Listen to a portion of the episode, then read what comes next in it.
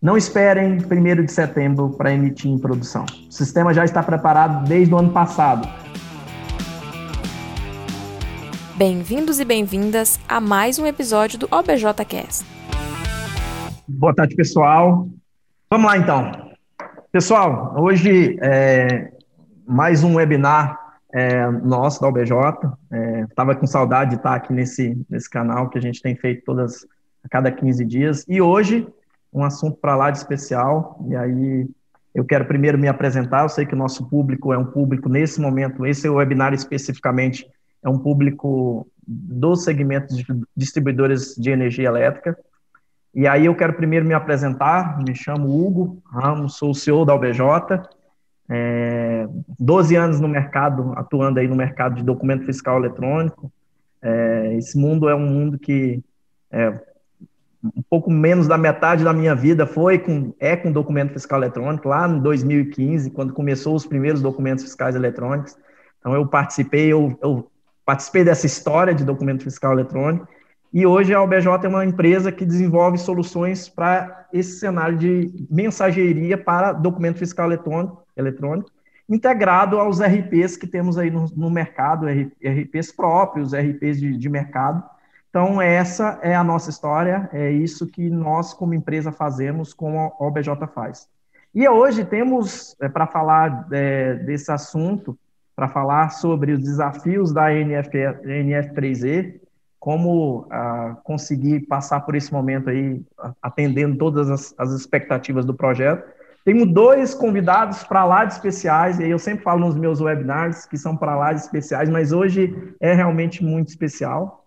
Está é, tá conosco o Eugênio, o Eugênio, o Eugênio até gosto sempre de frisar, Eugênio, a gente trabalhou junto lá no documento fiscal eletrônico, lá, em, lá nos meados de 2015, é, 2000, 2015, e, não, 2005, na verdade, né? 2005, eu estou aqui, 2005, Eugênio. E, e aí calhou da gente estar, tá, o Eugênio como consultor e nós como empresa atendendo as distribuidoras com, as, com documento fiscal eletrônico. E também o nosso, é, o Eugênio foi líder do, do ex-líder do projeto nacional do documento fiscal eletrônico, agora consultor, e também o Luiz Afonso, que é o líder nacional do projeto da, da nota da, da, N, da NF3E. E aí eu queria que eles dessem aí as boas-vindas ao nosso público. É, e, de novo, eu quero agradecer ao, ao, ao, ao, aceitar o nosso convite de participar desse momento aí. Eugênio, depois Luiz, na ordem alfabética. Boa tarde, pessoal. É uma satisfação muito grande em poder contribuir com esse webinar, é, a gente trazer alguns pontos que, a meu ver, são críticos para o sucesso desse projeto. E é um prazer muito grande estar aqui com vocês. Boa tarde a todos. É, eu sou o Luiz Afonso, líder nacional do projeto do NF3E. É, eu faço, eu sou fiscal da, da Secretaria de Fazenda do Rio Grande do Sul, mas, ah, mas eu represento nesse projeto o INCAT, que é o Encontro Nacional de Administradores e Coordenadores Tributários, que é, vamos dizer assim, o braço tecnológico inovador do Confas. Então, foi o encarte que patrocinou todos esses documentos eletrônicos, né, que começou com a, com a NFE, é, que foi mencionado aí em 2005, né, que é o modelo 55. Depois tivemos vários outros, entre eles o conhecimento de transporte eletrônico. Depois do conhecimento de transporte eletrônico, tivemos o manifesto eletrônico documentos fiscais. Depois o bilhete de passagem eletrônico. É, e, por fim, agora nós estamos implantando o, a NF3E, que é o documento de, emitido pelas distribuidoras de energia elétrica. Então, é um prazer estar aqui divulgando esse trabalho e, e contamos com, com a participação de vocês todos aí.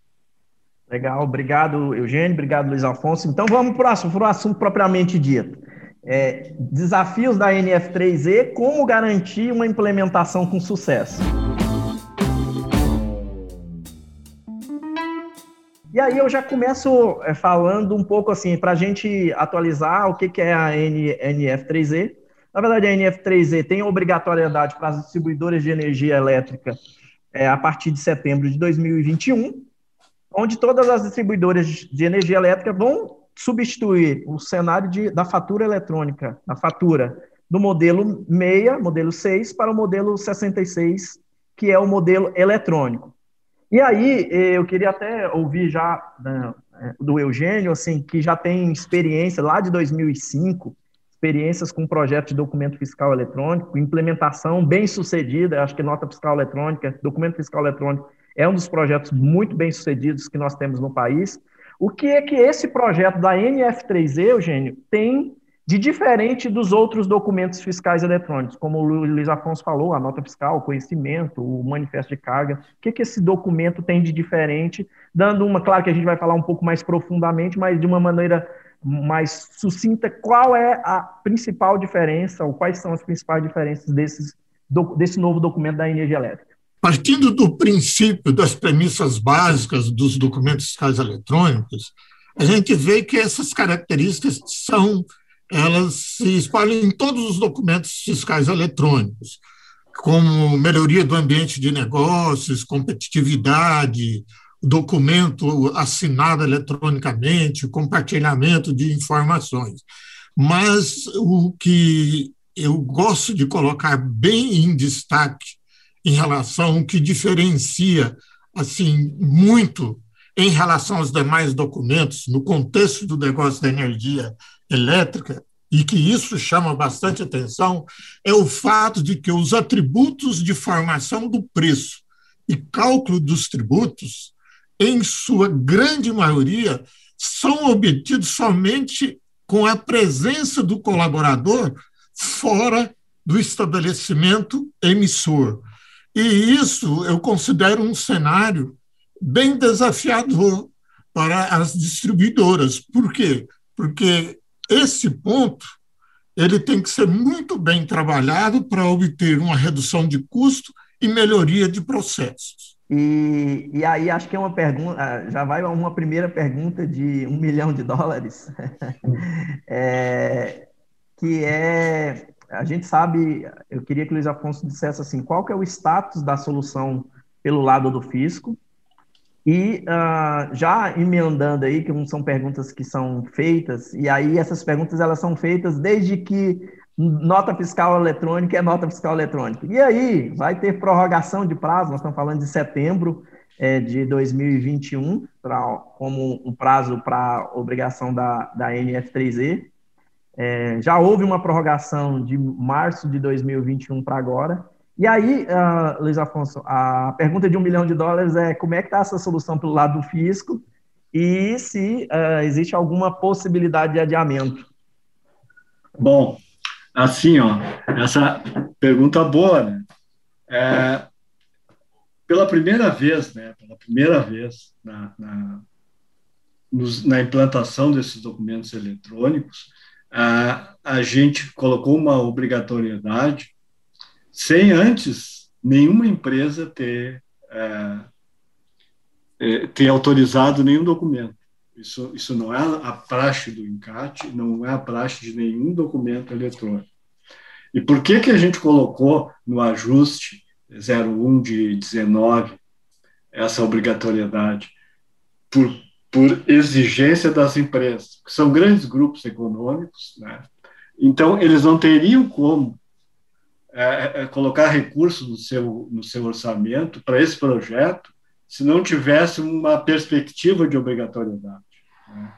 Então, contrariando a nossa, a nossa prática é, é, até então, a gente já colocou, é, antes do projeto piloto, antes de um, algum documento autorizado, a gente já colocou é, a obrigatoriedade no ajuste. Uhum. Bom, é, e, essa, e essa data, acordada em comum acordo com as distribuidoras, foi se não me engano, 13 de março, uma coisa assim, desse ano. Uhum. É, mas aí, nesse meio tempo, né, ocorreu a pandemia. É, nesse meio tempo, não. No ano passado, ocorreu a pandemia, a, as empresas se viram pressionadas por uma série de, de, de exigências né, da, da, agência reguladora, do governo, dos governos federal, estadual. É, então, elas pediram essa prorrogação de prazo. Pediram seis meses de prorrogação. Ah, o encate encaminhou esse pedido para o Confas e na primeira rodada do Confas ele foi rejeitado. É, então, na primeira tentativa, foi rejeitado é, essa prorrogação. Então, o, o encate entrou em cena aí através do, do coordenador, é, do coordenador do encate, que, que na época era o, o o Eudaldo, doutor Eudaldo Almeida de Jesus, né, que agora se aposentou e, infelizmente, né, e, e ele se empenhou né, pessoalmente, né, para que, é, sensível à a, a, a, situação das empresas, ele se empenhou pessoalmente para que fosse prorrogado para setembro. Uhum. Então, dentro desse, dessa perspectiva, dentro desse. É, não contem, tá? não contem com prorrogação, não contem, porque é, essa prorrogação já foi difícil de obter. É, trabalhe com essa data, de setembro, não contem com ela. Legal. É, ok. A, até um ponto interessante, Eugênio e, e Luiz Afonso, é que eu lembro muito dos primórdios lá de 2007, quando surgiu a primeira obrigatoriedade, né, Eugênio? A, a obrigatoriedade para o primeiro segmento, que era o distribuidor de combustíveis, era 1 de abril. Que data mais. Sim. É, todo mundo, não, isso aí, 1 de abril é o dia da mentira e não vai acontecer. E aconteceu, e foi o, é o sucesso que é a nota, que foi a nota fiscal eletrônica. Então, acho que essa pergunta de um milhão de, dólar, de dólares era realmente para dar essa perspectiva. Eu sei que tem muitas distribuidoras nos acompanhando. Mas pensando, avançando aqui, é, Eugênio, é, eu queria que você falou um pouco do, dos principais desafios ou das principais diferenças do modelo de negócio, mas eu queria que você destacasse assim para as pessoas que estão nos acompanhando, quais são as principais características do projeto da NF3E. Isso é um ponto interessante que eu, eu falo que, pela vivência do que eu estive também do lado de lá, trabalhei junto com o Afonso, e um dos pontos importantes para a gente trazer como característica interessante é o próprio conceito da emissão e impressão simultânea da nota fiscal. Essa emissão simultânea ela muda radicalmente o modelo operacional previsto no 115. Modelo 115, a, as distribuidoras geravam arquivo até o, dez, até o quinto dia do mês subsequente da operação que foi realizada. Quando a gente vai para o modelo da NF3E, que é previsto no ajuste 119, a emissão e impressão é em tempo real. Então, o delay, o tempo que as empresas têm do ajuste de um documento para outro, é, não vai existir mais. Por quê? Uma vez o documento sendo assinado digitalmente e autorizado, ele já está contido nas bases do fisco. Então, nós vamos ver que uma das características lá para frente, para a gente tentar ajustar um documento com alguma irregularidade, alguma inconsistência, nós temos conceitos próprios dentro do documento que eu vou falar mais na frente. Uhum. O outro ponto é a assinatura digital da NF3E. Com a exigência da assinatura digital, hum, para a NF3E, nós temos que considerar o fato de que o equipamento do leiturista, nos casos em que ele vai fazer a leitura em campo, deve conter a assinatura digital da distribuidora. Por quê? Porque ele vai assinar esse documento em campo. Para mim, fazer a assinatura do documento, eu tenho que conter no equipamento que está fora a assinatura digital da minha distribuidora. Então, esse é um fator que tem que ser considerado. E no caso dos documentos emitidos em contingência, é importante entender que os documentos que são autorizados em contingência deverá conter a chave de acesso da NF3E, também emitida em contingência. Então, são fatores importantes a assinatura digital, que a gente tem que levar isso muito em consideração. É, complementando o que eu falei, a questão da emissão e impressão simultânea, para a gente corrigir documentos, alguma inconsistência, criou-se alguns conceitos dentro do, do modelo, que seria a questão da, do cancelamento, ou seja, se uma vez o documento assinado e autorizado já está na base do fisco, eu identifiquei alguma irregularidade. A legislação preceitua o seguinte: se estiver dentro do mesmo período da apuração aquele documento que foi emitido, a distribuidora poderá cancelar aquele documento e emitir um outro documento tá, de forma correta, ou seja, saiu aí o conceito de cancelamento. E para os, os casos em que ocorrem erros fora do prazo da apuração, existem os eventos de ajuste, que eu tenho o ajuste de item do documento ou o ajuste de, da substituição do documento. Esses dois casos são definidos na legislação para quando eu identificar alguma irregularidade, essa tenha, tenha sido ocorrida fora do prazo de apuração. Lembrando que esses dois ajustes que são definidos de ajuste de item e substituição do documento podem também ser utilizados dentro do prazo de apuração, desde que haja uma determinação da legislação da, do Estado, da unidade emissora daquele documento. Outro ponto importante que a gente tem que considerar é o caso da capacidade do processamento das informações. Ou seja, a, a volumetria dos documentos a gente sempre vai ter que considerar no momento que eu for implementar essas UFs. Por quê? Como é impressão e emissão simultânea, ah, eu estou fora do meu ambiente, eh, do, ambiente central para autorizar, então eu tenho que levar em consideração essas situações. Outro ponto importante é atender os requisitos da emissão no modo normal ou em contingência, porque eu tenho emissão on-site billing e emissão em BET. Então, são situações que a gente tem que levar muito em consideração essas características. São uns desafios bem grandes que a gente tem que computar para a gente desenvolver.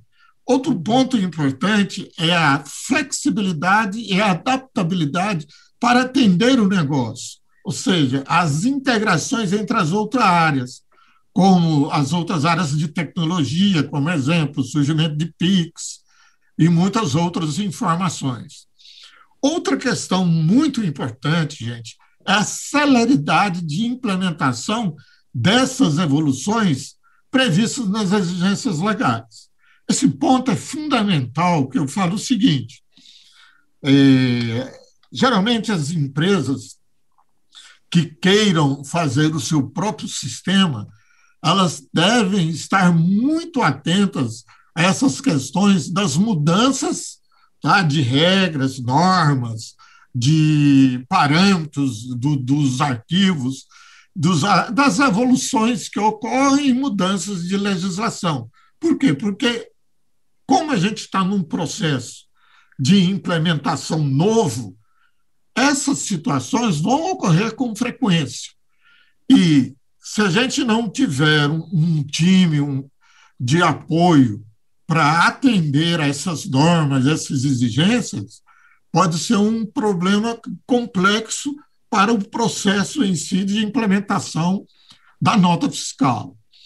Outro ponto importante é a capacidade de manutenção de um corpo especializado no negócio para acompanhar, tanto no dia a dia, no processo de emissão, como acompanhamento nas reuniões do fisco.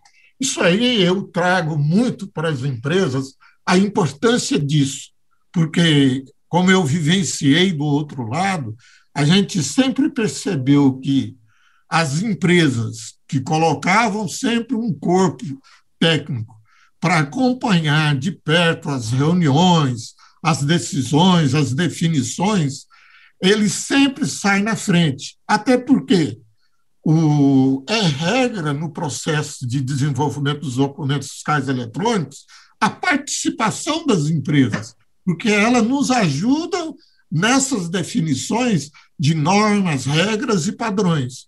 Então, as empresas que participam, ela tem a, a, a capacidade de transmitir para nós essas especificidades do negócio e entender os motivos das regras e dos layouts impostos nos documentos fiscais.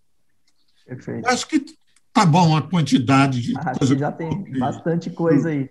E aí é um, e é um desses desafios, é, Eugênio e Luiz, é, e nosso público que está nos ouvindo, é, ou que vai, ou irá nos ouvir, é, que está sendo gravado esse webinar.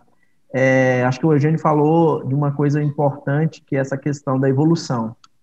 É, é, um, do, é um projeto novo, a nota fiscal da energia elétrica, tem muitas, já está tendo muitas evoluções, e é importante que as empresas é, tenham essa, esse corpo realmente de pessoas que estejam acompanhando.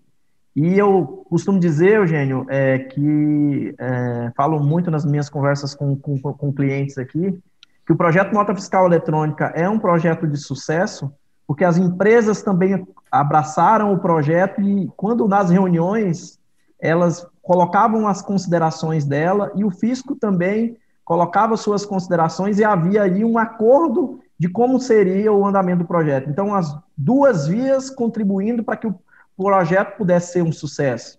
E aí o Eugênio falou, pessoal, de muitos desafios que a gente tem relacionado a documentos, a NF3E.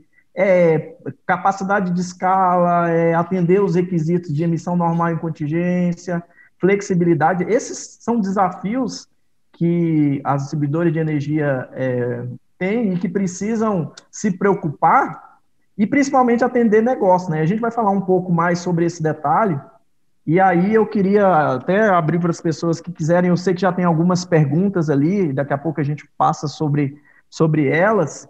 E aí é, eu queria é, falar que nós iremos falar, é, nós vamos responder as perguntas que estão sendo colocadas, então, por favor, aqueles que querem fazer perguntas já podem fazer, eu sei que já tem algumas. É, no final, a gente vai falar de um case que a OBJ tem é, com uma distribuidora de energia, uma, uma, das grandes distribuidoras de energia, como é que foi o nosso case, a gente vai falar isso só lá no final, então fique aí até o final para que a gente possa, é, para que vocês possam saber como é que foi esse desafio, muito associado a esses critérios que o Eugênio falou. E aí, pessoal, é, não sei se vocês já nos acompanham nos nossos blogs, nos, no, nos nossos canais é, digitais, é, nós temos blog, nós temos podcasts, nós temos webinars que já aconteceram. É, então, aqueles que quiserem, eu vou pedir para o pessoal aí colocar, nosso pessoal aqui, colocar os links dos nossos conteúdos. Temos, temos feito bastante webinars, temos feito bastante conteúdo. É, então, aqueles que quiserem depois acompanhar os nossos conteúdos aí, fiquem à vontade e, e nos acompanham, nos sigam nas redes sociais. E a gente está falando muito sobre o projeto NF3E, e com certeza vai ter muito mais material para ser divulgado. Eugênio, acho que tem um outro ponto, é, e, Luiz, Luiz Afonso, que é assim, é, a gente está nesse momento com seis meses, se nós colocarmos primeiro de março até setembro, nós estamos a seis meses de todas as distribuidoras do país terem que emitir seus documentos, as suas faturas eletrônicas é, de forma digital, forma eletrônica. E aí eu queria é, ouvir, o... são dois, assim, quais são os fatores críticos que as empresas precisam ter, precisam se atentar para que nós tenhamos um projeto, para que as distribuidoras de energia tenham um projeto bem sucedido de implementação da NF3E. Eu sei que existem vários pontos críticos, e aí, como o nosso tempo ele é limitado, eu queria falar só de dois especificamente. O primeiro deles é cadastro. É, a gente agora tem um cenário que as not as, os, not os documentos fiscais eletrônicos, antes de serem entregues para o contribuinte, para o cliente, serão validados pelo fisco é, para autorização. E aí a gente sabe que cadastro, e desde que nota fiscal é nota fiscal eletrônica, cadastro sempre foi um dos problemas, porque tem todas as regras que precisam ser validadas. E aí tem questão de validação de CNPJ, de inscrição estadual, dessas informações aí, de validação de CPF. E aí, Luiz Afonso, eu queria é, te ouvir mais assim, que rejeições que podem ocorrer nos documentos fiscais eletrônicos, claro que não são, existe uma infinidade de notas de eh, tipos de erro lá, mas que as empresas precisam, ah, podem se antecipar para que no momento de entrada em produção eles não tomem nenhum tipo de rejeição associado a cadastro. Uma coisa que eu sempre digo, e nas conversas que nós temos tido com as distribuidoras, é assim: testem, usem o ambiente de homologação o quanto antes possível, porque lá você vai pegar um monte de rejeição. Mas quais rejeições são mais comuns aí relacionadas a cadastro, Luiz Afonso, que, você, que, nós, que nós poderíamos dizer para o nosso público que está nos acompanhando? Ok, então. É, primeiramente, é, é, é, eu gostaria de falar do, do, de uma situação que, a gente, que sempre é citado quando se fala, nesse caso aí, da, da inscrição estadual é, um exemplo que sempre é citado, por exemplo, um, um salão de beleza que também vende produtos, que também vende shampoo, que também vende tintura para cabelo, essas coisas. Ele, além de ser salão de beleza, ele também vende. Então, ele tem inscrição estadual, ele é contribuinte do ICMS. Bom, mas aí a dona ou o dono desse salão, ele acha que aquilo não está dando aquele, aquela história de venda não tá, não condiz com o negócio dele. Então, ele resolve é, fechar aquela inscrição estadual perante o fisco. Então, ele tinha uma inscrição estadual e agora está baixado. A energia elétrica que ele consumia antes continua consumindo igual, porque é ar-condicionado, secador de cabelo, então a conta vai igual para ele mas antes ele tinha inscrição, agora agora está baixado. Tá? É, o, a distribuidora, não sabendo da baixa dele, ela vai obter rejeição? É, eu acho que essa é a pergunta que o pessoal não faz muito. Faz muito. Nós não vamos validar isso. Isso não vai ser validado. A situação da inscrição, tá? A situação da inscrição não vai ser validada. Entretanto, o que, que vai ser validado? O CNPJ vai, vai validar o dígito de verificador do CNPJ, vai ter que bater. O CPF é a mesma coisa, tem que bater o dígito verificador. É, mas tem uma situação que, que, é, que vai ser validado. Por exemplo, se ele tem no cadastro uma inscrição estadual, é, se, se ele é inscrito no, no, e a, a distribuidora não informar essa inscrição e, e, ou colocar isento, ele vai, vai, vai sofrer uma rejeição. Não vai ser validado a, a, a situação da, da, se baixado, se suspenso, isso não vai ser validado. Agora, a existência ou não vai ser validado uhum. a inscrição estadual. Perfeito. Ah, então vamos lá, assim, para as pessoas que estão nos acompanhando. É, se a empresa tem uma inscrição, tem, é, está sendo emitida uma nota fiscal, uma fatura é, modelo 66.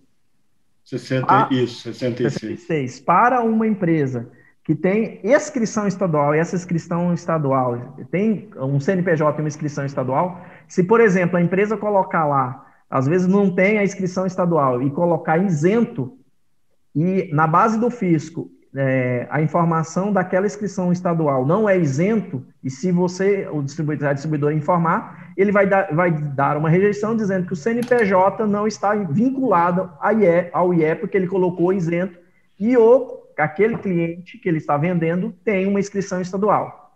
E Vai também ser. cenários de CPF e CNPJ com dígito verificador, que é uma das dúvidas que estava surgindo, é ah, se o contribuinte está baixado. Se o contribuinte está baixado, ele não vai rejeitar uma nota, e tem, tem até um, uma, um, um grupo, uma, um, na nota técnica, uma, uma, uma, rejeição falando exatamente sobre, sobre esse assunto. É, outra coisa, o Luiz Afonso, é que, que vem sempre à tona é outro assunto assim bem, bem, bem complexo, que é a questão da contingência.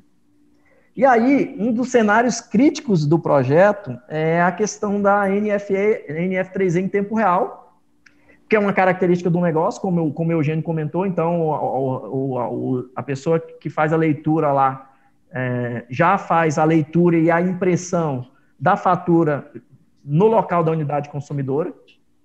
E mas nós sabemos que tem vários loca locais que não têm acesso à internet. Como a Cefaz está vendo esse cenário? Sendo que a emissão, conforme o, o MOC, a emissão é uma exceção no contexto da NF3E. Como é que o fisco está enxergando essa, essa situação? Uh, comentando uh, uh, o fato do, do que o Eugênio colocou, que é, as empresas devem colocar um corpo técnico para participar das reuniões, a gente tem, nós estamos tendo reuniões eh, mensais né, com as distribuidoras, né, e numa dessas reuniões mensais, uma, uma distribuidora do Amazonas levantou essa situação que eles é, é, eles têm tem situações em que leva dias até que a que a que, as, que, o leitorista retorne à base da empresa, né? Amazonas, situação, é, comunidades distantes, né? leva dias até que ele retorne. É, então, o, o, o, a pessoa dessa distribuidora perguntou como fazer.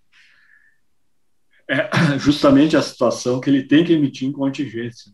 Ele tem que emitir em contingência porque ele vai ter um prazo bem maior para poder depois é, transmitir para a Cefaz esses documentos, né? É, e como o Eugênio comentou, a questão do certificado digital no equipamento que emite é, do leitorista. Por que, por que dessa, desse, dessa necessidade? É, por questão de segurança, tá? quando é emitido em contingência, no QR Code, no QR Code da, da do DANF 3 e é, tem ali um, um, a, a, parte da assinatura digital do, do emissor. Para que isso? Para justamente evitar fraude. Se por acaso um fraudador queira. Isso é para proteger as empresas por acaso um fraudador queira emitir uma nota dizendo que é a nota e cobrar é, da, da, distribuidora, ela, ela tem todas as condições de provar que, que, que aquele documento não foi emitido por ela. Então, isso é, eu, essa, essa necessidade é justamente para a segurança das empresas. Uhum, então, perfeito. por isso a necessidade do, do certificado digital na é, no equipamento emissor em contingência. Perfeito. Pessoal, aquelas pessoas que talvez tiver, tiverem dúvidas relacionadas a, a, assuntos relacionados, por exemplo, à contingência, que a gente tem falado bastante, que quiser, queiram comentar aí, pode, pode comentar que a gente repassa as perguntas aqui para nosso, pro, os nossos convidados, o Eugênio e o Luiz. Eu vou é, responder algumas perguntas que foram feitas para nós aqui, é, responder não, pedir para que os, os, nossos convidados respondam. É, uma primeira pergunta é da Luciana Vargas. É, qual será, e aí quem que vocês, uh, qual será o procedimento para regularizar pulo de numeração, considerando que na NF3E, em sua legislação atual, não prevê, esse, não prevê inutilização. No Senado da NF3E, nós não temos inutilização de nota. Qual é o procedimento, e talvez o, o Afonso que sorriu aí pode responder para nós, a Luiz Afonso. Ah, essa, essa pergunta é boa. Assim, ó, é, sempre tem é, sempre tem esse tipo de pergunta. É, esse não é o primeiro documento que não tem inutilização. O MDFE nasceu sem é, inutilização, o bilhete de passagem eletrônico nasceu sem inutilização. A, a inutilização é um problemão. Sabe por quê? Porque as empresas, elas, é, é, pelo software mal feito, elas, quando é, é, elas não conseguem autorizar, elas inutilizam e depois tentam autorizar aquele número e, e, e, e não pode porque está inutilizado. Então, é um problemão. Ah, inclusive, a, a NFCE, eles estão pensando em flexibilizar essa, essas regras de utilização. Então, para evitar isso, né, a gente já não colocou o web server de inutilização e a empresa ela vai ter que ela controlar sua numeração. Uhum. Nós não vamos nós não vamos olhar para isso. Uhum. Tá? Ela vai ter que controlar. Perfeito. É, Lembrando, o Afonso, só Sim. complementando claro, o raciocínio aí, a questão que lá na EFD existe campos, registros específicos para ele informar esse range de documentos é, inutilizados, porque na EFD, a regra da EFD é que ele tem que declarar todos os documentos emitidos, cancelados e inutilizados. Aí já vai lá para a escrituração fiscal digital. Até para o nosso público aí, talvez tenha pessoas que também é, estão no cenário da modelo de outros documentos que não 66. Já existe uma regulamentação e deve, deve sair nas próximas, talvez a, a setembro, que eles vão, vão permitir autorizar notas que já foram inutilizadas. Então, se, isso já é uma, uma é, definição vinda do fisco que eles vão permitir isso porque tem alguns problemas, como Luiz Afonso, associados à é, inutilização de um grande número, essas questões aí. Já existe nota, vai estar tá, tá saindo agora nota técnica. Por isso, gente, da importância de ter um, um, um corpo é, participando das reuniões, porque são coisas que vão acontecer lá em setembro, lá em outubro de 2021, mas as empresas precisam estar atentas porque tem mudanças aí. Outra pergunta que está aqui é, é, da é, Rosimeire Pires é: as empresas que vendem energia elétrica, modelo 55, também terão que emitir a NF3E? É, o modelo 55 continua, né, para venda de energia elétrica. A, essa, a, a, a 66, né, a, a, a NF3E, modelo 66, ela substitui somente a, atual, né, uhum. atual modelo 6, que é para o consumidor final. Né? Então, a venda de energia vai continuar na, na 55. Acho que um, um esclarecimento importante sobre essa questão de modelo 55, modelo 66, é a fatura que chega na nossa casa é fatura 6, modelo 6, e ele vai ser substituído pela 66. Claro que os modelos 55 são grandes consumidores, que a gente chama. A gente tinha um cliente de energia elétrica é, que usava a nossa solução da UBJ mensageria integrada à solução deles lá, que vendiam para grandes, já não era obrigação, eles, eles não são distribuição, eles são geração, e eles vendiam direto. Então, nesse cenário, a emissão da nota é modelo 55. No cenário distribuição, que é a substituição da fatura modelo 6, é que vai substituir pela, fatura, pela NF, NF3E modelo 66. Uma pergunta aqui, Eugênio, para você, da Luciana Pouchera. A UF poderá escolher entre NFE de ajuste e NFE de substituição ou deve utilizar as duas formas? A regra, em geral, é nota fiscal de ajuste ou de substituição. Fica a critério do estabelecimento, da distribuidora. Mas como tem estados que, por exemplo, eu, eu já tive notícias que tem unidades federadas que não usa nota fiscal de substituição. Ele sempre faz ajuste de itens. Aí cai na, na terceira regra do ajuste. A critério da unidade federada, poderá ser utilizado ajuste de item em vez de substituição. Se não existir uma determinação predefinida pela legislação daquela unidade federada, ele pode adotar pelo o ajuste de item ou ajuste da nota, substituição da nota. Lembrando que esses eventos fora do prazo de autorização, tá? Fora do prazo de, da apuração. É, eu sempre digo que o melhor caminho, se é, identificou alguma inconsistência, alguma incoerência de dados, e está dentro do prazo da apuração, o melhor caminho é o cancelamento. Por quê? Ele cancela aquele documento, aquele documento ele é desconsiderado ele emite um outro documento e faz normalmente o processo lá da escrituração, fica até mais fácil para o fiscal adotar esse procedimento. Uhum.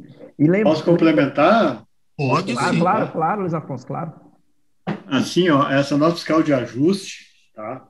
ela, é, até hoje, é, que eu tenho notícia, só o Paraná vai usar. Tá? Nota fiscal de ajuste. Uhum. É, ele vai usar as duas, pelo que, pelo que eu tô, tenho a notícia. A nota fiscal de ajuste e a de substituição. As demais unidades federadas, até o momento, não vão pelo que eu, a notícia que eu tenho, elas não vão usar nosso fiscal de ajuste, só a substituição. Vale eu lembrar... também tive essa informação. É. E vale lembrar, fazendo uma analogia sempre aos outros documentos, que diferente da, da, dos outros documentos que tem um prazo de até 24 horas para o cancelamento, na emissão da nota da energia elétrica, você tem até uh, o último dia do, do, do mês de, de, emissão do documento. Então, imaginamos que a gente está emitindo uma nota no dia 5 de, do mês de fevereiro.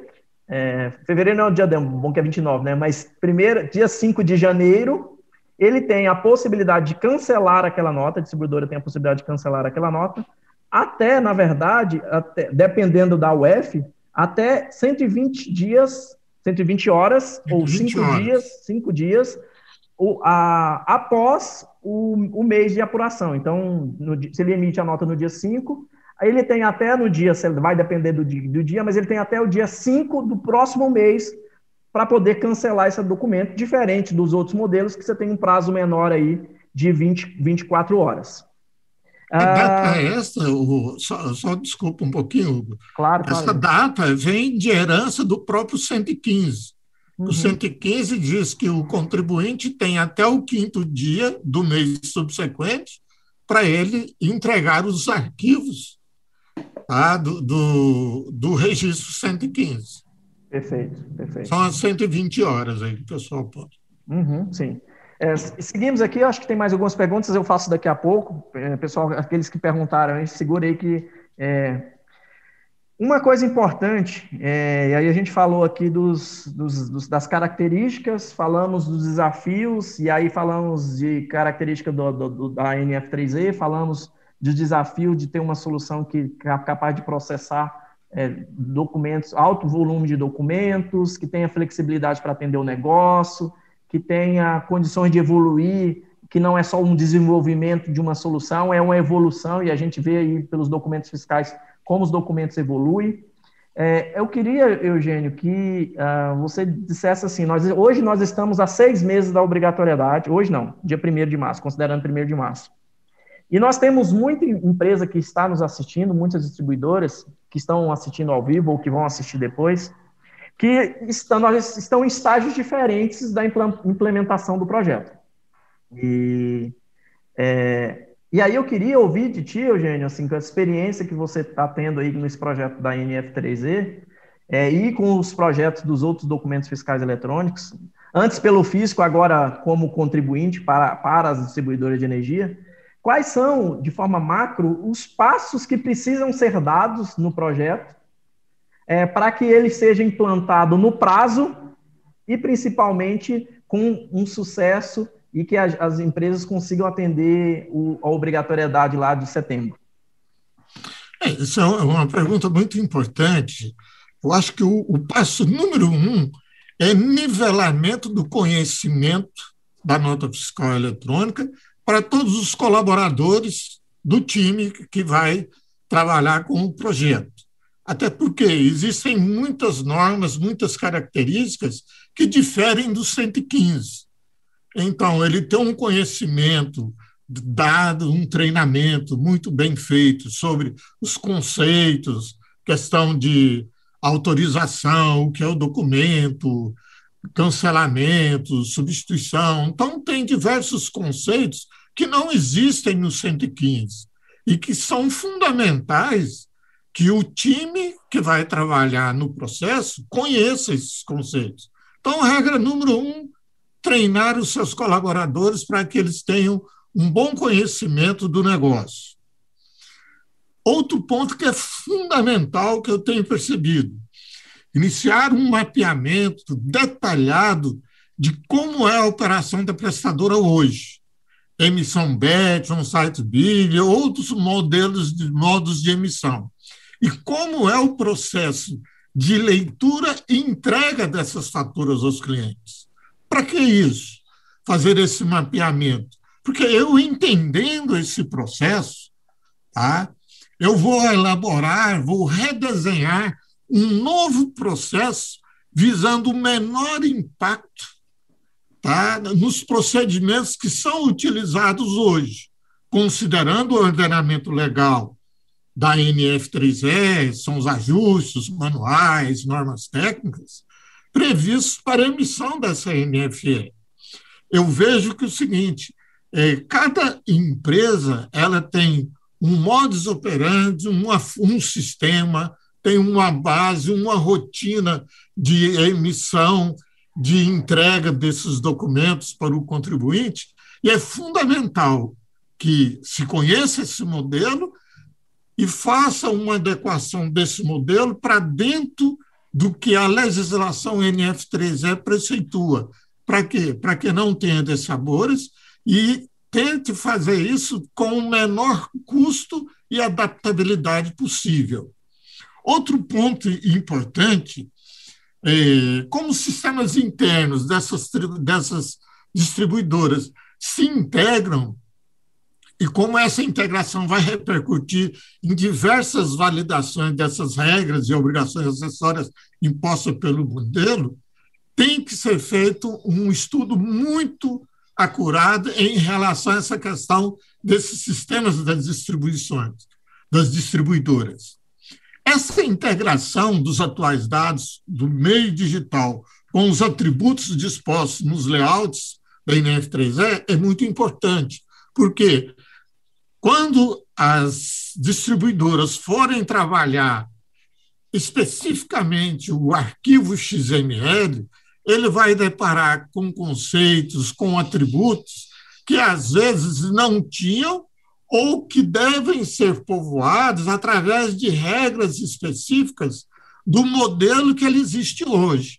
Então, tem que fazer esse relacionamento, eu diria assim, o um relacionamento de para, incluindo, às vezes, através de regras de negócio, para povoar esse XML, ou um relacionamento de para mesmo, de atributos que têm denominações ou nomes diferentes, mas que atenda à tag específica do XML da NF3E. Então, isso é muito importante que esse time trabalhe junto. Outra coisa importante é, com esse novo cenário é como a NFE se comportará nas modalidades de pagamento, por convênio, boleto bancário, débito automático, PIX, dentre outros. Para quê? Para evitar que o cliente pague um tributo de um documento que foi cancelado, que teve um ajuste. Então, tem que levar isso em consideração. Vamos imaginar que a, a empresa emita um, um, boleto, se você não tiver um determinado critério de controle sobre esse boleto, ele vai e paga aí a Cefaz identifica que houve uma inconsistência naquela nota, cancela essa nota. Então, isso tem que ser levado em consideração do negócio, para evitar o mínimo transtorno possível entre o processo de emissão, pagamento do modelo que era antigo para o modelo atual. Isso eu, eu coloco muito porque no modelo 115 ele tinha até o 15º dia do mês subsequente para fazer esses ajustes. Agora, como a emissão e impressão simultânea, o documento já foi emitido, autorizado e já está nas bases do FISO. Então, eu tenho que recorrer a recursos previstos dentro do regulamento para mim fazer a devida correção. Então, é importante esse ponto. E o fundamental, gente, que eu também eu gosto de frisar para finalizar, é trazer o quanto antes para o projeto os colaboradores, colaboradores-chave das diversas áreas envolvidas no contexto. Porque a gente envolve tributário, fiscal, faturamento, atendimento, TI, e que é fundamental essa questão, porque cada ponto desse dentro da distribuidora pode afetar de uma forma o consumidor final. Como eu vou interpelar ele num atendimento, se eu posso emitir, por que, que aquele documento não foi emitido, por que, que eu não estou conseguindo pagar, por que, quais são essas regras que estão embutidas dentro do novo processo. E isso afeta diretamente essas áreas que estão envolvidas diretamente no plano de execução da emissão da nota fiscal eletrônica. Espero fiz um contexto genérico aí para ver se o pessoal consegue atingir essas informações. Acho que é importante. Completar que... alguma coisa, Afonso? Não, não, tudo, tudo bem. É, é, nós vamos nos encaminhar para o fim ou não? Sim, sim, sim. É, o, uma das coisas importantes aí é a questão do é, de envolver as colaboradores, porque às vezes a gente acha que é um documento fiscal, mas tem um monte de áreas envolvidas aí, né? É, falando em evolução, assim, documento fiscal ela, ela tem suas evoluções contínuas, como os outros documentos têm. Mudança de not, é, layout, de nota técnica. Hoje a gente já tem no, notas técnicas, saiu inclusive dia 28 a nota, uma nota técnica da própria NF3E. E aí acho que é importante que a empresa uh, perceba a necessidade de atrelar uma obrigação legal com o negócio da empresa. É, uma das coisas que a gente tem como característica aqui da OBJ é, é as empresas que usam as nossas soluções elas são obrigadas a, a emitir os documentos. Mas a gente quer cada vez mais trazer, é, a, fazer com que a OBJ faça parte do negócio dessas empresas. E aí a gente sempre diz assim, é trazer evolução a partir de uma obrigatoriedade. E aí, Luiz Afonso, eu queria ouvir de ti assim, como é que o fisco trata essas evoluções dos documentos fiscais eletrônicos e mais precisamente da NF3E? Pois é. Por exemplo, é, como bem, mencionaste, é, tem, é, o, o documento ele tem uma evolução natural por exemplo, quando ele foi concebido, não existia o PIX. Né? Hum. Agora é uma necessidade. Então, essa nota técnica, a gente já colocou o campo o PIX. Né? É, outra questão, é, por exemplo, quando, se, quando tiver em produção, se a gente detectar que tem que fazer algum ajuste, uma adaptação, a gente tem agilidade para fazer isso. Então, é, é isso está no nosso é, nossa rotina dos documentos eletrônicos, essa interação entre entre a legislação e o, e o, e o contribuinte, o negócio em si.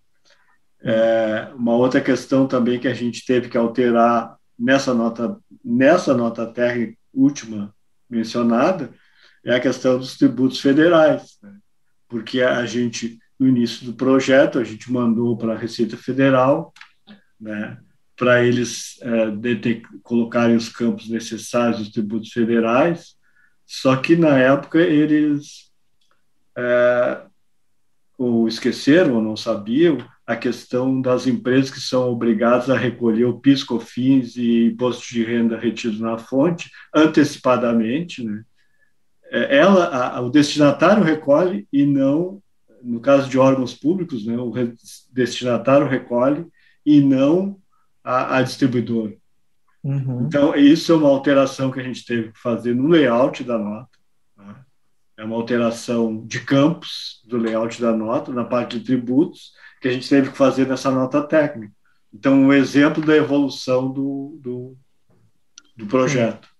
E, e, a gente já está indo para o final aqui. É, uma coisa que eu queria ouvir de ti, Eugênio, é assim, é, a gente tem aí, a partir de setembro, a obrigatoriedade da NF3E. É, como é que as empresas distribuidoras têm que olhar, né, porque a obrigatoriedade, o, o, o Luiz Afonso já falou, é, não posterga. Como é que as empresas conseguem fazer com que uma obrigação fiscal gere uh, oportunidades para ela de melhoria de processo, redução de custos que você comentou? Como é que, como é que, como é que as empresas têm que, têm que perceber isso? Como é que elas têm que encarar esse negócio de, ah, já que é obrigado, como é que eu, como é que eu me beneficio com isso?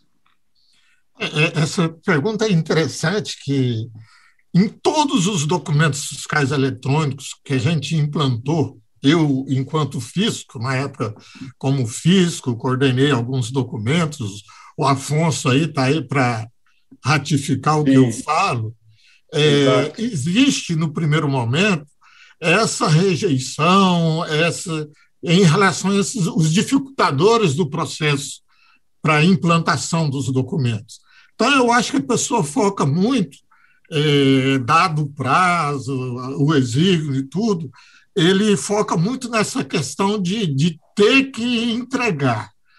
Mas eu posso dizer com plena tranquilidade: olha só, a partir do momento em que eu tenho documentos padronizados, atributos padronizados, o timer do recebimento dessa informação, onde era do mês subsequente passa a ser quase que em tempo real, eu tenho um leque de oportunidades infinitas para prospecções, estudos e avaliações.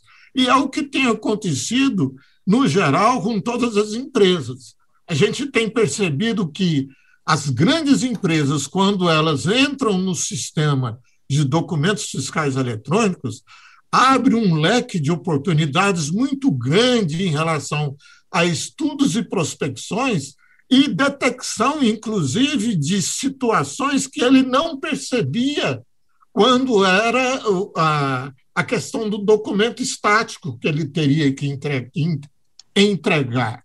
Ou seja, a partir do momento que eu tenho essa volumetria de informações de dados, gera uma oportunidade infinita para as empresas adotarem essa massa de informação para estudos e prospecções. Isso foi assim categórico em todas as empresas. Eu tive situações práticas de empresas que chegou em mim e falou assim: escuta, isso dá nota fiscal eletrônica.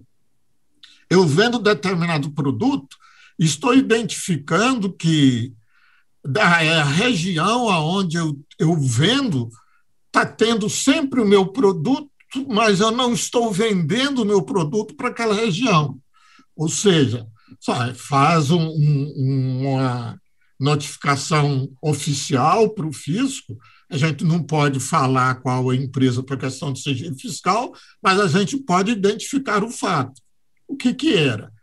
Tinha empresa que estava roubando o mercado de trabalho de uma outra empresa que não podia estar vendendo naquele nicho de mercado. E foi, uhum. foi identificado, e, e, com isso ele aumentou suas vendas em detrimento desses dados que vão identificando. Então, esse é tipo de um exemplo. Uhum. Poder, pode, pode se ver também é, caso de energia elétrica. A gente tem muito caso de roubo de energia. Então, começar a traçar indicadores, indícios de desvios numa senoide, onde tem um, uma, uma venda é, média estabilizada, que ele sai fora desses limites e parões. Ou seja, existe um universo infinito de oportunidades que, assim que passar essa maré de aperto de para implementar a nota, as empresas começam a perceber essas oportunidades que são fantásticas para o negócio que eles estão trabalhando. Perfeito, concordo. E nosso tempo não, não dá, mas tem muitos exemplos aqui, outros exemplos é, de casos de, de, empresas que eu te falo que a maioria das empresas hoje, se falarem assim, querem voltar para o papel, com certeza elas não, não vão querer, porque muitos processos foram melhorados com o documento fiscal eletrônico e as distribuidoras têm que pensar e enxergar isso como transformar é, evolução em essa obrigatoriedade em evolução. É, pessoal, a gente está indo para o final aqui, mas eu queria, e até uma pergunta que foi feita pelo Rodrigo, é, e achei, acho que é interessante aqui, que eu quero falar do, de um case aqui da UBJ, que ele fala assim, ó, uh, o, Web Service, o Web Service está preparado para atender um fluxo de volume de 30 notas por segundo, tendo em vista que no Brasil existem 80 milhões de unidades consumidoras, seria essa média de emissão constantemente. E aí eu quero usar um exemplo pra, de um case que nós fizemos, uma POC que nós fizemos no, no agosto do ano passado, com uma distribuidora, que nos exigiu fazer uma POC, e a ideia deles era, ele, eu tenho um volume considerável, e a ideia deles era entender se a aplicação, tanto da OBJ quanto da própria Secretaria de Fazenda, era capaz de processar os volumes que eles tinham. E aí, pensando naquilo que a gente falou, alta, alta capacidade de processamento, é, atender ao negócio, porque é, é, é, uma característica do negócio deles de ter uma, um volume muito grande de, unidade, de unidades consumidoras sendo coletadas.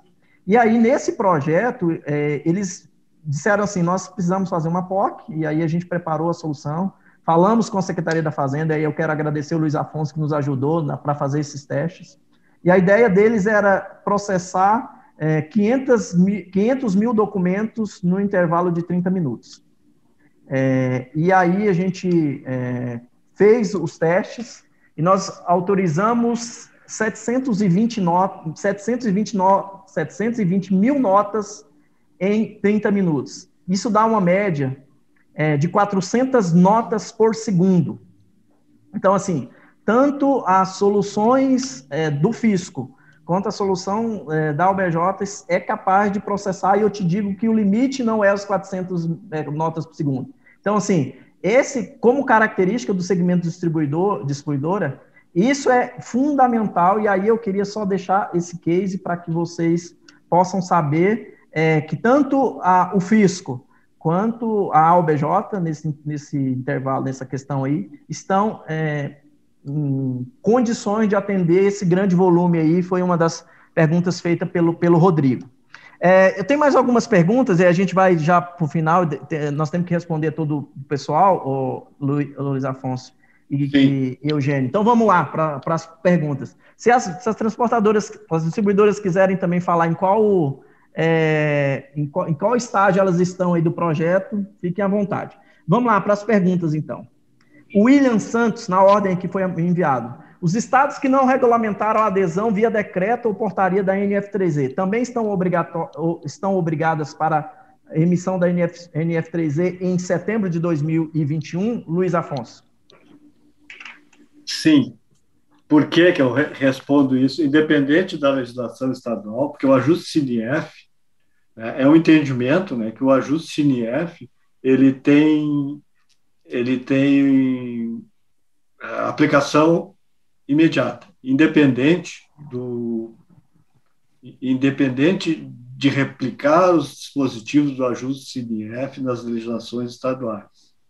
Uhum. Então, é, no caso do Rio Grande do Sul, ele opta por deixar bem resumido o, o a, a legislação estadual e remeter para o ajuste CNF. Né? Porque o, o, então, sim. Né? Uhum, é, a resposta é sim. Outras perguntas, a Luciana também pergunta, muito associada a isso, obrigatório da, NF, da NF3, independente da manifestação do F, o F pode determinar a data de início, foi o que o Luiz Afonso falou, existe o ajuste CNF, que é o, o, o ajuste é, master de todos eles. tem uma outra pergunta também associada a isso. Para todos os estados que formalizaram a adesão do convênio 115, foram revogados os ajustes. Aqui é a questão da substituição do 115 para modelo de despede fiscal.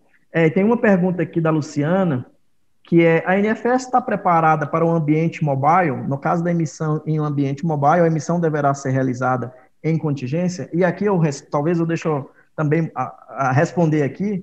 A, os, os, os sistemas têm que estar preparados para o cenário de emissão em campo com o mobile, tanto no modelo em contingência quanto no modelo em emissão normal. Existem esses do, essas duas possibilidades. Claro que vai depender muito do, da onde o, a, o pessoa está lá, se ele está numa zona de sombra, muito comum a gente usar esse termo no, no cenário de energia elétrica, é, uma área de sombra. Caso ele não esteja de uma, uma área de sombra, o que diz o regulamento é que ele precisa emitir a nota no modelo em contingência é, emissão normal. Claro que aí tem equipamentos, por exemplo, os, é, o, algumas distribuidoras que não têm nem equipamento, fazem a leitura e não tem um internet lá. Então, nesse caso, vai ser a necessidade da emissão em contingência, é, como foi comentado pelo Luiz Afonso e pelo Eugênio. Alguma consideração a mais aí ou dessa pergunta no mobile, Eugênio ou Luiz Afonso? É isso mesmo. Se não tiver sinal, emite em contingência. Isso. Deixa eu ver se tem mais alguma. É, cheguei agora, infelizmente, o Rio de Janeiro começará a utilizar, utilizará como? E como fica a questão do DPEC no caso de cliente livre? Não entendi o DPEC, deve ser EPEC, mas lembrando que não existe EPEC para o cenário da energia elétrica de emissão, a única modelo de contingência é o modelo offline. Uh, essa utilização começará de forma gradativa ou todos os estados da UF? Como o Luiz Afonso falou, todos os UFs entram no mesmo, no mesmo momento. Pessoal, acho que a gente, é, eu sei que tem, se vocês tiverem qualquer outras dúvidas, é, podem nos faz, fazer pelos nossos canais, fiquem à vontade para fazer no nosso, nos nossos canais. Quero aqui agradecer imensamente o Eugênio, ao Luiz Afonso por nos, nos dar o privilégio de ouvi-los de, de participar aí desse momento ímpar, ímpar para nós. Falar que a UBJ está aí também atendendo o projeto, como foi nos outros projetos dos documentos fiscais eletrônicos. A minha palavra final, e depois passo para o pessoal, é assim: às vezes a gente acha que é mais, é mais um documento fiscal eletrônico. É, então, é, é, mais um documento fiscal eletrônico, mas tem todas umas questões de negócio. A gente já está nesse projeto já um ano e meio, e é um negócio, a gente, eu costumo dizer internamente aqui, é um outro bicho, é cada dia a gente aprende mais, e é importante que as empresas estejam realmente preparadas e terem soluções que venham atender, não somente agora para setembro, mas que consigam atender a evolução que o projeto tem, como é os outros documentos fiscais eletrônicos. É, queria passar a palavra final aí para o primeiro para o Luiz Afonso, depois para o Eugênio, para fazer as considerações finais e para nós encerrarmos o nosso webinar no dia de hoje.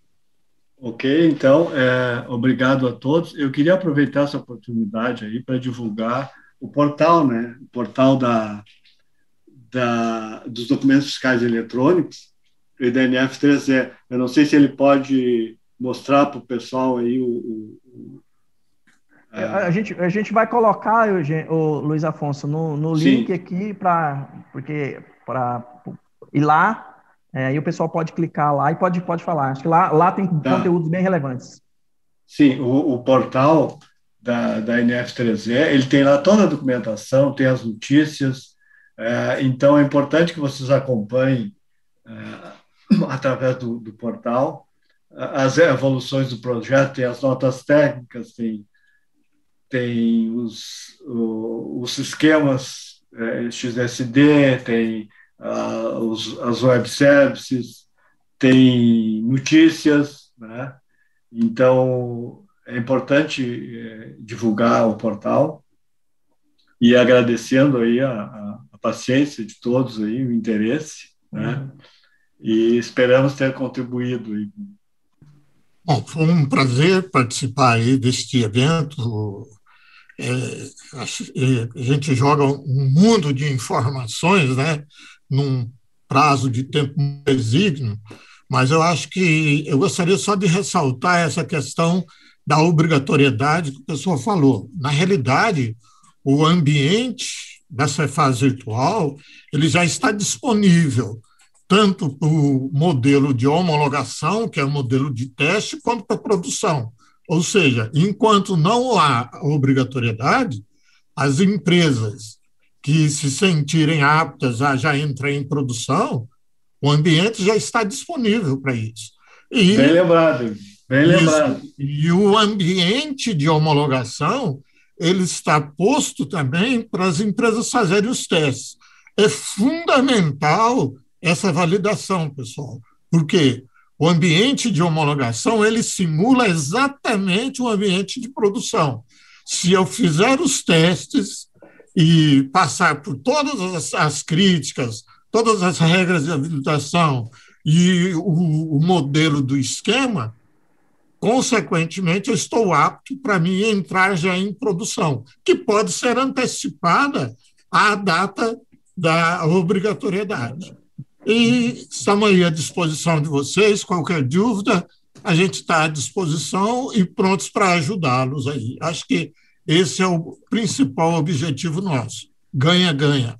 Vamos Perfeito. trabalhar juntos e para obter sucesso nesses projetos. Muito acho obrigado a todos. Acho que um ponto importante aí, aí eu termino é, falando isso e depois agradecendo todo mundo, é, é que o Eugênio falou uma coisa relevantíssima. Não esperem 1 de setembro para emitir em produção. O sistema já está preparado desde o ano passado. Como eu falei, a POC que nós fizemos foi em agosto de 2020, foi o ano passado. E preparem os seus sistemas para testar o ambiente de homologação. Pegue, a gente tem falado para os distribuidores, pegue um ano de emissão de, de fatura e utilize um ambiente de homologação para testar. A gente falou lá de cadastro, então, assim, um dos principais problemas vai ser cadastro. Então, quanto, quanto antes vocês anteciparem, quanto antes vocês vão ter os problemas resolvidos e vão passar. E aí, desafios da NFE, termino com o tema desafios da NFE, é como implementá-lo em termos de sucesso. Essa é uma possibilidade. Então, quero, te, quero agradecer de novo o Luiz Afonso, agradecer o Eugênio, agradecer o pessoal que está nos assistindo até agora, já são 6, 6 e 23 de uma sexta-feira. Então, obrigado por continuar conosco, nos acompanhe nas nossas redes sociais e nós estamos aí à disposição para fazer com que o projeto da NF3E seja um sucesso, como é um sucesso os outros documentos fiscais eletrônicos. Um abraço, bom, bom final de semana a todos. Um abraço, bom final de semana para todos. Bom fim de semana.